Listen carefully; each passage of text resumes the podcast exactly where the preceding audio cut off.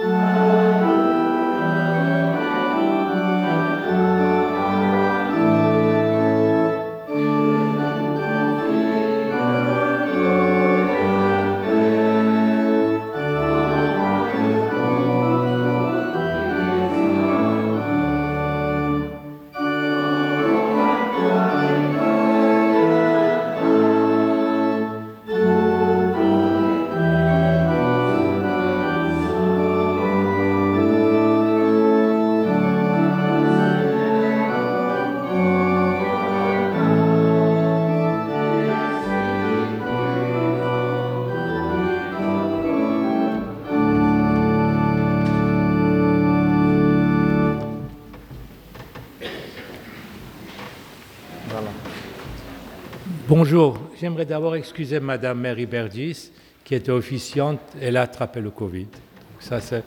Donc c'est moi qui la remplace.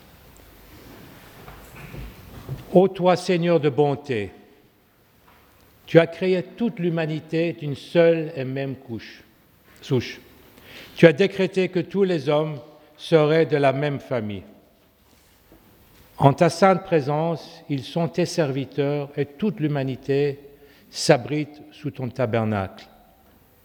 Ils sont tous réunis autour de la table de ta générosité, illuminés de la lumière de ta providence. Ô Dieu, tu es bon envers tous. Tu souviens aux besoins de chacun. Tu les protèges tous. Tu leur confères la vie.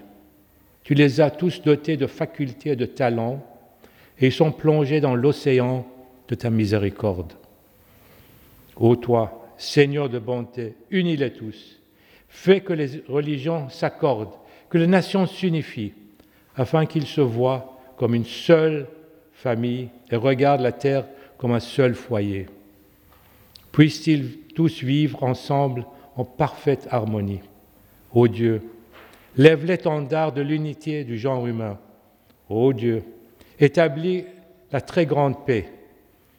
Ô Dieu, cimente tous les cœurs. Ô toi, Père bienfaisant, Dieu, réjouis nos cœurs du parfum de ton amour, éclaire nos yeux de la lumière de ta providence, enchante nos oreilles de la mélodie de ta parole et abrite-nous dans la forteresse de ta sollicitude.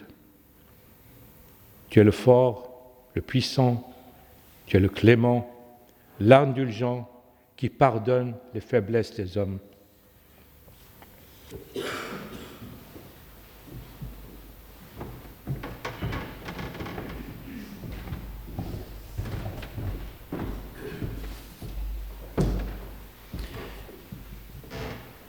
Et pour penser à tous ceux qui souffrent en ce monde de la guerre, de l'injustice, de d'autres difficultés que nous pouvons aussi euh, connaître, nous vous proposons de nous unir dans la prière du psaume 72 euh, ou 71 dans la Bible. Vous voyez les difficultés de l'œcuménisme, c'est des fois un numéro dans les psaumes. Bon, je veux dire, c'est pas très compliqué. Ô Dieu, donne à tes enfants un cœur de chair pour qu'ils agissent avec justice et qu'ils fassent droit aux malheureux. Montagne, portez au peuple la paix. Colline, portez-lui la justice. Que tes enfants fassent droit aux malheureux de leur peuple, qu'ils sauvent les pauvres gens, qu'ils chassent le malheur. En ces jours-là fleurira la justice, et il y aura une grande paix jusqu'à la fin des siècles. Que la terre jusqu'au sommet des montagnes soit comme un champ de blé, que ses épis ondulent comme la forêt du Liban, que le nom de ton Messie dure toujours, en lui que soient bénies toutes les familles de la terre, béni soit l'Éternel notre Dieu, lui seul fait des merveilles. Alors bien sûr, ce psaume est commun à la communauté juive, à la communauté catholique, protestante, et nous pouvons entendre maintenant le message que la communauté juive, la synagogue Gilles, la synagogue libérale, qui est route de Chêne, nous propose pour ce jour. Alors c'est un texte bien connu dans le judaïsme, c'est le chemin à Israël que les juifs disent plusieurs fois par jour. Et si vous avez des amis juifs que vous visitez, vous trouverez sur le montant droite de la porte eh bien, une petite boîte dans laquelle est un petit manuscrit où est écrit en hébreu ce texte. Écoute Israël, l'Éternel notre Dieu, l'Éternel est un. Tu aimeras l'Éternel ton Dieu de tout ton cœur, de tout ton être et de toutes tes forces. Que les paroles que je te prescris aujourd'hui soient gravées dans ton cœur. Tu les enseigneras à tes enfants et tu en parleras dans ta maison, sur les chemins, à ton coucher et à ton lever. Tu les imprimeras sur ton bras, tu les graveras entre tes yeux et tu les inscriras sur les montants de ta maison et sur tes portes.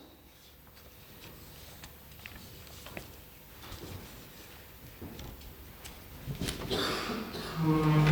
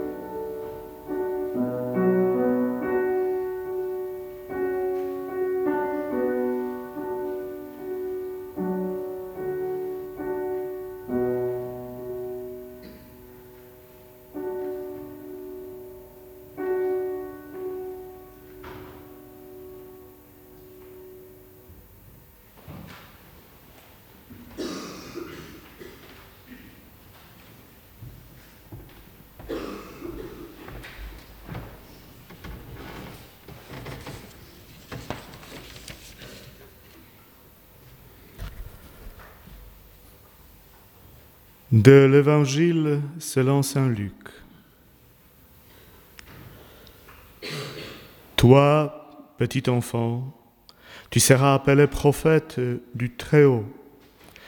Tu marcheras devant à la face du Seigneur et tu prépareras ce chemin pour donner à son peuple de connaître le salut par la rémission de ses péchés, grâce à la tendresse à l'amour de notre Dieu, qu'on nous visite l'astre de haut, pour illuminer ceux qui habitent les ténèbres et l'ombre de la mort, pour conduire nos pas au chemin de la paix.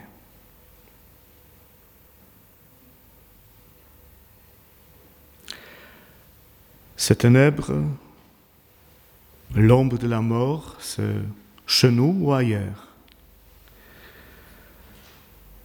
Quand même, on, voit pas mal de ténèbres en ces périodes. On lit chaque jour des nouvelles de, de guerre, de crises, de difficultés. Alors c'est naturel que, que j'essaye un peu d'éclairer, d'illuminer ces ténèbres. Pendant ce, temps, on, on, allume des bougies, euh, des lumières, on fait les décorations de Noël. Et tout ça me réchauffe en quelque sorte. Peut-être je, je souris un peu plus souvent, euh, peut-être je suis un peu plus aimable avec mes voisins.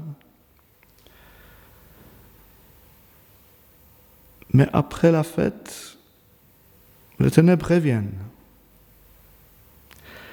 je vois clairement que, euh, que cela toutes ces décorations, toutes ces lumières que j'allume ne sont pas suffisantes pour euh, donner une base solide euh, à l'espoir. Je cherche, je me demande où je peux accrocher mon espoir. Et précisément au milieu de ces méditations, de ces recherches, une voix me parvient. C'est cette voix de l'Évangile, une voix qui parle de la lumière qui est radicalement différent de toutes les autres lumières, qui est différent de toutes les lumières que moi je peux allumer. C'est la lumière d'en haut. C'est la seule lumière qui, qui ne déçoit pas. En pensant de, cet évangile, je me suis souvenu un, un passage, une intuition écrite par euh, Albert le Grand, euh, le, maître, le professeur de, Thomas d'Aquin, qui, en, utilisant une image assez, courante euh, au Moyen Âge, image comme de l'homme comme un arbre. les écrivains au Moyen Âge faisaient plusieurs parallèles euh, de comparaison entre, entre la personne humaine et un arbre. Mais Albert le Grand, il dit, euh, moi je veux être euh, comme un arbre planté à l'inverse, qui ses racines sont dans le ciel, et ses branches poussent vers la terre. Mon espérance, ma lumière, vient de là. Je vis ici. Je, je veux être là. Je ne vais pas fuir ce monde. Alors, pour vivre ici, dans notre terre, pour espérer, j'ai besoin d'une encre accrochée dans l'autre monde. Et même pour savoir agir dans ce monde ici, je dois avoir une perspective qui va au-delà de ce monde. Il arrive parfois qu'un petit enfant m'aide à sortir de l'ombre de la mort. Dans ce passage de l'Évangile, c'est un petit enfant qui, lorsqu'il sera grand, il deviendra un prophète. Il va annoncer, il va préparer le chemin pour le Messie. Mais aussi, un petit enfant tout court qui est né au milieu de nous, parce que chaque naissance me rappelle une autre naissance. Cet enfant qui est né ici me rappelle un autre enfant. Si un enfant est né dans, notre famille, c'est un signe d'espoir que notre monde n'est pas condamné, que la vie revient. Mais chaque naissance est enracinée dans cette naissance de notre enfant, le prince de la paix. Ce passage de l'Évangile nous dit que sa venue signifie le pardon. Sa venue annonce l'espoir que mes faiblesses n'ont plus pouvoir sur moi, n'auront plus pouvoir sur moi. Le chrétien croit que cet enfant, cette lumière d'en haut, c'est le Christ. Et c'est sa naissance que nous célébrerons dans trois semaines. Et c'est là que nous pouvons trouver l'espérance. Et pendant ce temps de l'Avent encore, euh, les chrétiens prient, chantent en invoquant, en appelant Viens Seigneur. C'est pour cela que je vous propose de, de chanter maintenant cet ancien chant Venez, divin Messie.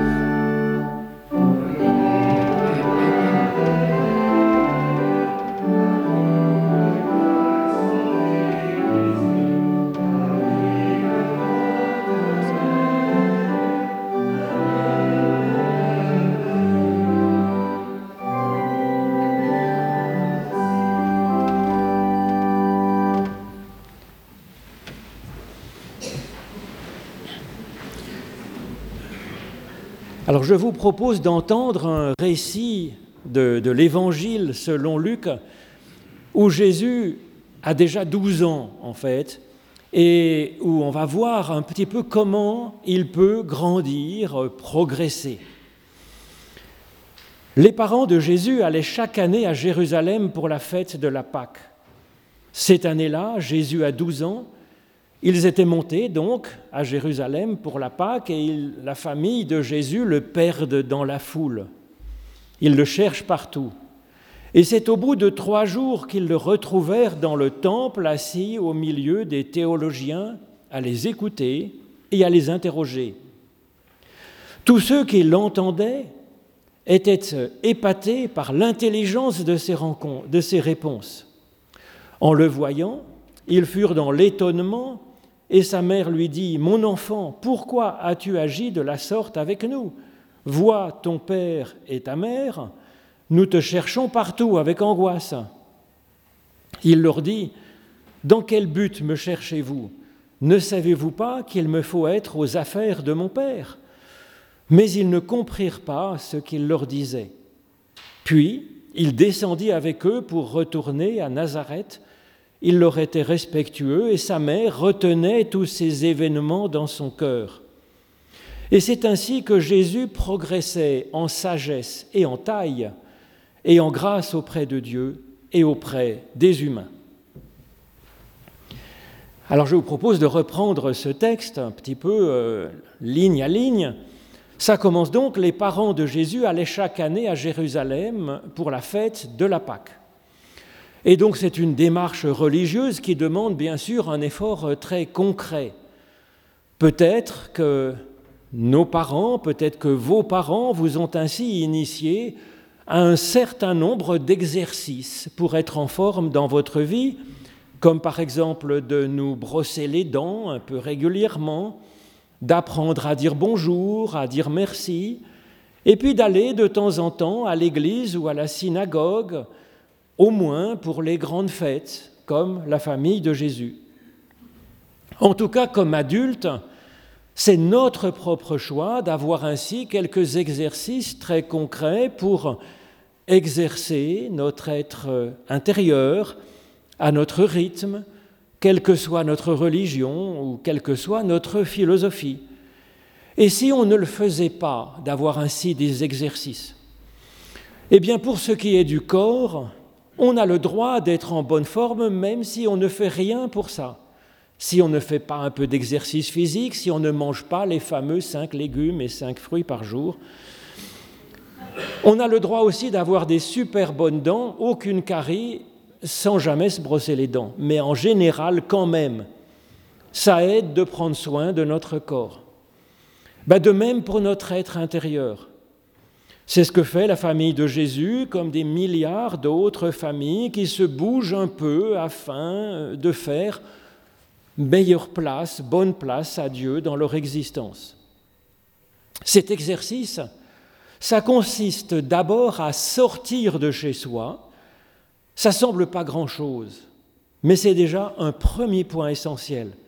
Parce que quand on sort de chez soi pour faire un exercice spirituel, eh bien déjà on se prépare à évoluer, et puis ça nous permet de prendre un petit peu de recul sur notre vie quotidienne, ses soucis, ses préoccupations, et sur notre course en ce monde. D'ailleurs, le terme même de Pâques dans l'hébreu de la Bible, ça évoque l'idée de franchir une étape, de traverser quelque chose. Et le terme même d'Église, ça ne signifie pas communauté, comme on le dit parfois, ça signifie littéralement être appelé au dehors. En effet, ecclésia en grec, ça vient de ex, hors de, et puis de klésia, kaléo, qui veut dire être appelé. Et donc c'est Dieu qui nous appelle à sortir de notre quotidien quelques moments, à sortir de notre bulle, et puis de faire un détour à son appel pour un moment, avant de revenir ensuite dans notre vie quotidienne auprès de notre famille, auprès de nos amis, auprès de notre travail peut-être, mais en ayant franchi une étape. Après avoir été un peu grandi comme Jésus dans ce récit. Et donc Jésus et sa famille, ils montent à Jérusalem, au temple de Jérusalem. Alors Jérusalem, ça signifie en hébreu encore la source de la paix. Et le temple se dit en hébreu la maison de l'Éternel. Alors il s'agit bien entendu de symboles. C'est ce que Salomon, quand il a construit le temple de Jérusalem, euh, remarque, reconnaît quand il inaugure ce temple qu'il vient de construire. Il dit que l'univers entier ne suffit pas, est trop petit pour contenir Dieu, et que Dieu n'est pas plus là ou ici qu'ailleurs, il est partout. Dieu est présent dans la louange du fidèle, nous dit le psaume. Et toute la terre, chaque mètre carré où se tient les pieds d'une personne qui prie Dieu, c'est ce mètre carré sous les pieds de celui qui prie est une terre sainte.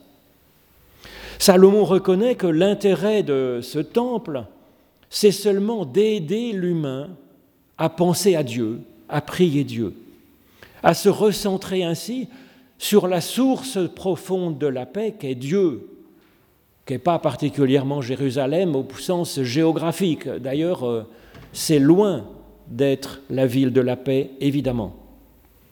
Alors comme Salomon, nous ne pouvons pas totalement faire l'économie de symboles pour évoquer la présence de Dieu, parce que Dieu est d'un autre ordre, donc c'est par le symbole qu'on est obligé de parler de lui, et c'est par le symbole aussi que nous pouvons avoir nos exercices qui nous aide à avancer grâce à lui, avec lui, vers lui. Et puis pour en parler ensemble entre nous comme nous le faisons ce matin. C'est à la fois modeste et essentiel, ces exercices spirituels et ce langage que nous cherchons à avoir pour chercher cet essentiel. Alors la famille de Jésus fait donc régulièrement cet exercice spirituel d'aller à Jérusalem, au temple, pour la Pâque, puis ils retournent chez eux à Nazareth. En effet, il n'est pas question de rester tout le temps en prière, il est encore moins question de rester tout le temps à l'Église, dans la religion, bien sûr. C'est comme une respiration, un temps pour se laisser inspirer, et puis ensuite un temps pour vivre dans ce monde, comme le disait la jolie parabole de mon collègue euh, prêtre, frère dominicain, c'est une respiration entre Dieu et ce monde, avec notre métier, notre famille, nos loisirs, nos engagements. Alors, qu'apporte l'exercice religieux? Eh bien, ça nous permet de nous rappeler que nous avons la possibilité, que nous avons le privilège de pouvoir prier Dieu que nous avons notre mot à dire même devant Dieu et surtout devant Dieu. Ensuite, le temple, c'était un endroit, un, lieu de culte où ils offraient à Dieu leur prière, un sacrifice peut-être, et ce geste d'offrir quelque chose nous rappelle qu'il y a plus grand que nous dans l'univers, que je ne suis pas personnellement le nombril de l'univers, même si j'ai un nombril, c'est pas le nombril de l'univers. Il y a plus grand que nous et Dieu, et nous ne sommes pas abandonnés. Alors enfin, ces fêtes, ou bien le culte, la messe, la réunion à la synagogue ou chez les Bahaïs, eh bien, c'est une occasion de rencontrer d'autres personnes qui, elles aussi, sont sorties de leur réduit à l'appel de Dieu. C'est ainsi que Jésus rencontre des théologiens dans le temple, et cette rencontre avec des théologiens, en ce lieu, le temple, eh associe la théologie et la prière. Je crois que c'est excellent d'associer tous les deux, la théologie et la prière, la réflexion et la relation personnelle avec Dieu. En effet, la prière sans théologie présente le risque de nous mener n'importe où. Et puis la théologie sans prière est trop sèche. Jésus associe les deux. Et donc il est assis au milieu des théologiens. Ils sont donc tous au même niveau, assis.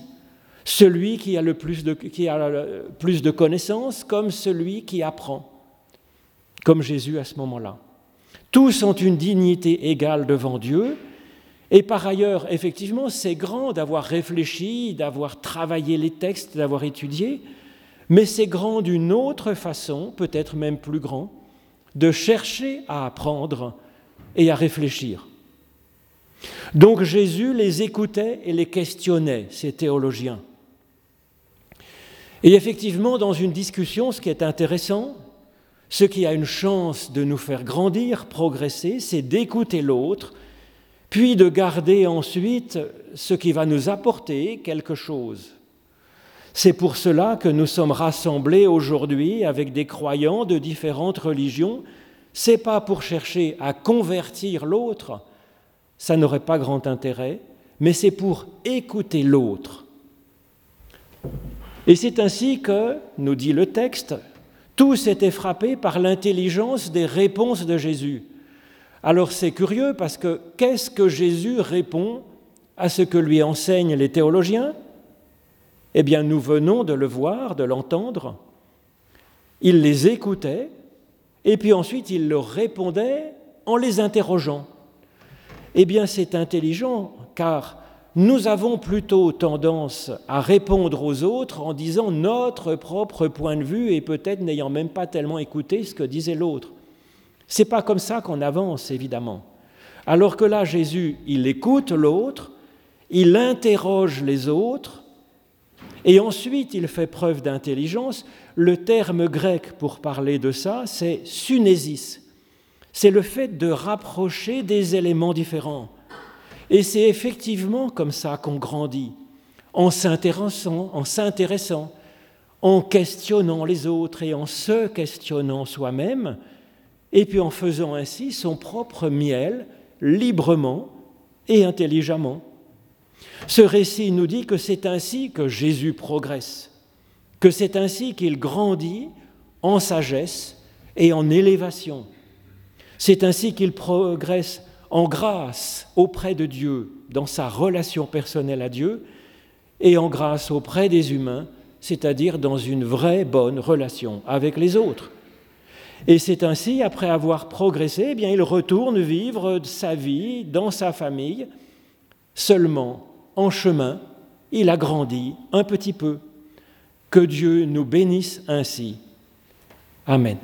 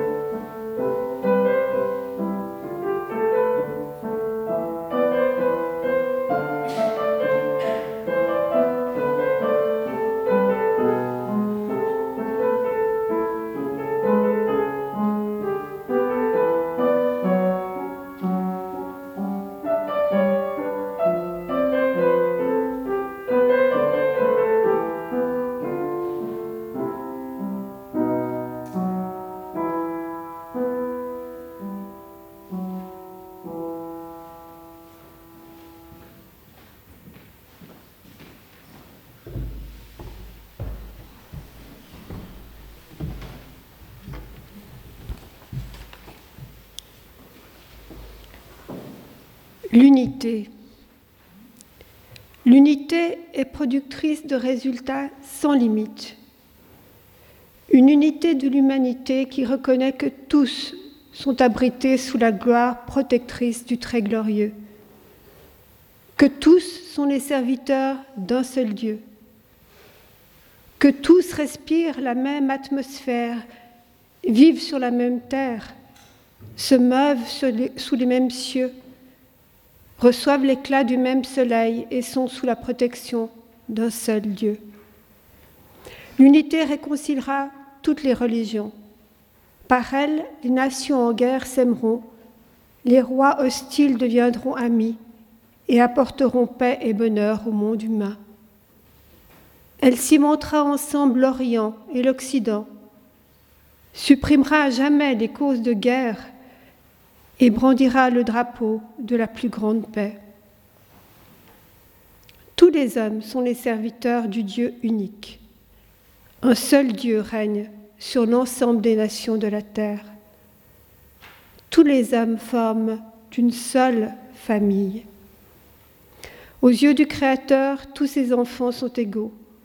Il répand sa bonté sur tous. Il ne favorise pas telle ou telle nation. Il les a toutes créées au même titre.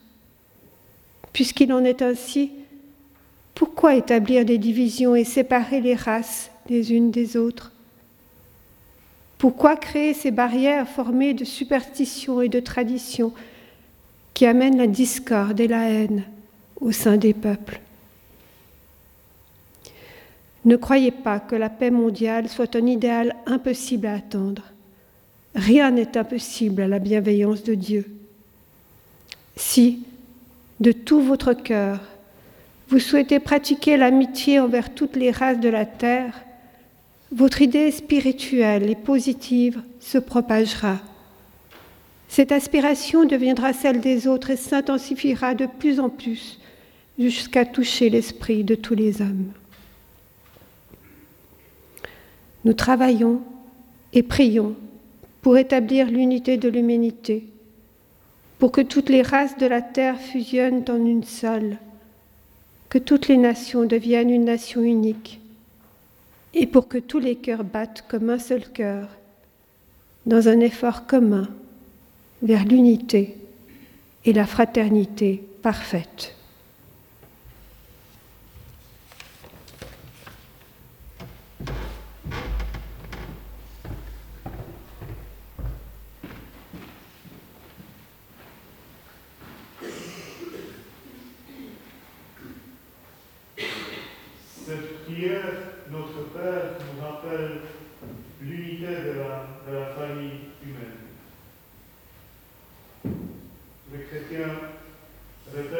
prière probablement chaque jour pour se souvenir qui nous sommes.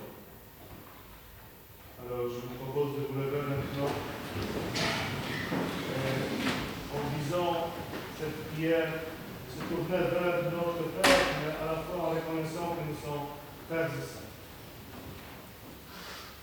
Notre Père, qui es aux cieux, que ton nom soit sanctifié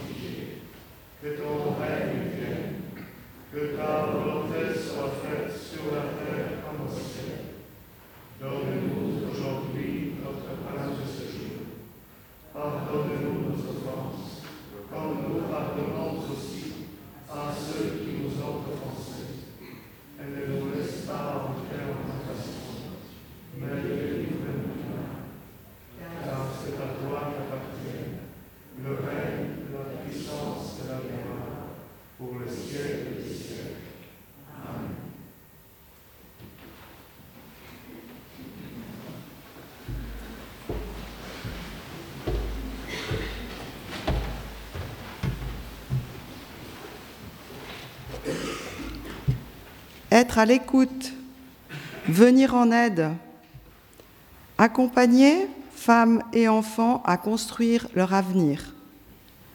Ce sont les magnifiques objectifs que se sont fixés les membres du comité avec les collaboratrices et collaborateurs de l'association du foyer Arabelle qui fêtera ses 60 ans d'existence en 2024.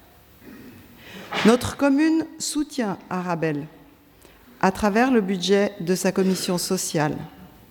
Cette année, nous avons choisi d'aller encore plus loin, de leur dédier nos actions du marché de Noël et de l'offrande. Ensemble, nous allons donc les accompagner, accompagner les résidents sur le chemin de leur construction, de leur nouvelle vie, et leur permettre de prendre un nouveau départ. Ils vont monter un projet de vie et, ainsi partir du bon pied. Le foyer Arabelle, c'est une équipe éducative motivée et entièrement dédiée à la réalisation de ses buts. Elle compte parmi elles, figurez-vous, une enfant de colonie du quartier du Gerlon qui a grandi chez nous. Je veux parler de Sonia Darbelay, qui est chargée de projet au sein de l'association. Je crois qu'elle est là, Sonia, elle peut peut-être se lever. La voilà. Et nous avons fait équipe ensemble, nous faisons équipe depuis plusieurs années et c'était magnifique de pouvoir préparer ce projet avec vous. Merci beaucoup, Sonia. Un grand bravo donc et un tout grand merci à cette belle équipe pour la qualité de leur travail. Et je vous propose à leur côté de offrir aux femmes et aux enfants du foyer Arabelle cette chance, celle de prendre un nouveau départ. Merci à vous tous et toutes.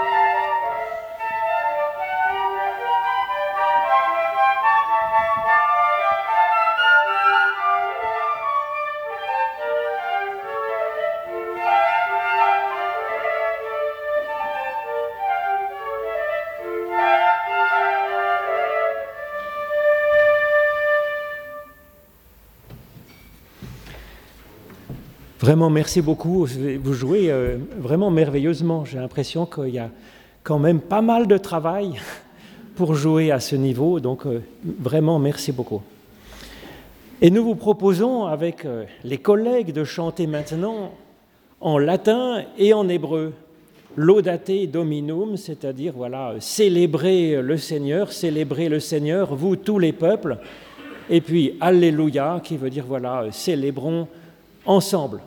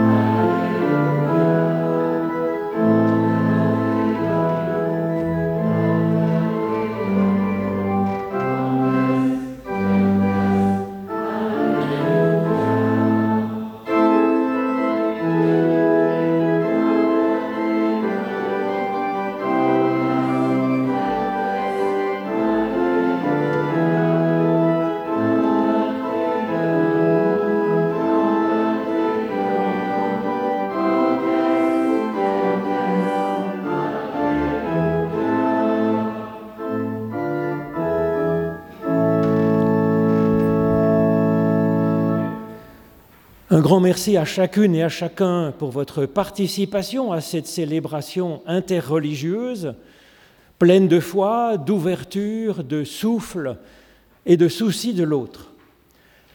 Chacune et chacun est béni par Dieu personnellement, sans condition. Et c'est pourquoi dans le début de la Bible, dans le livre des Nombres, on nous conseille de bénir la personne au singulier, à la deuxième personne. Donc je voudrais m'excuser de vous tutoyer d'avance, mais c'est comme ça que c'est marqué dans la Bible. L'Éternel te bénit et te garde. L'Éternel fait resplendir sur toi sa lumière et t'accorde sa grâce. L'Éternel lève son visage vers toi et te donne sa paix. Alors oui, bénis l'Éternel, ô mon âme, et n'oublie aucun de ses bienfaits. Amen.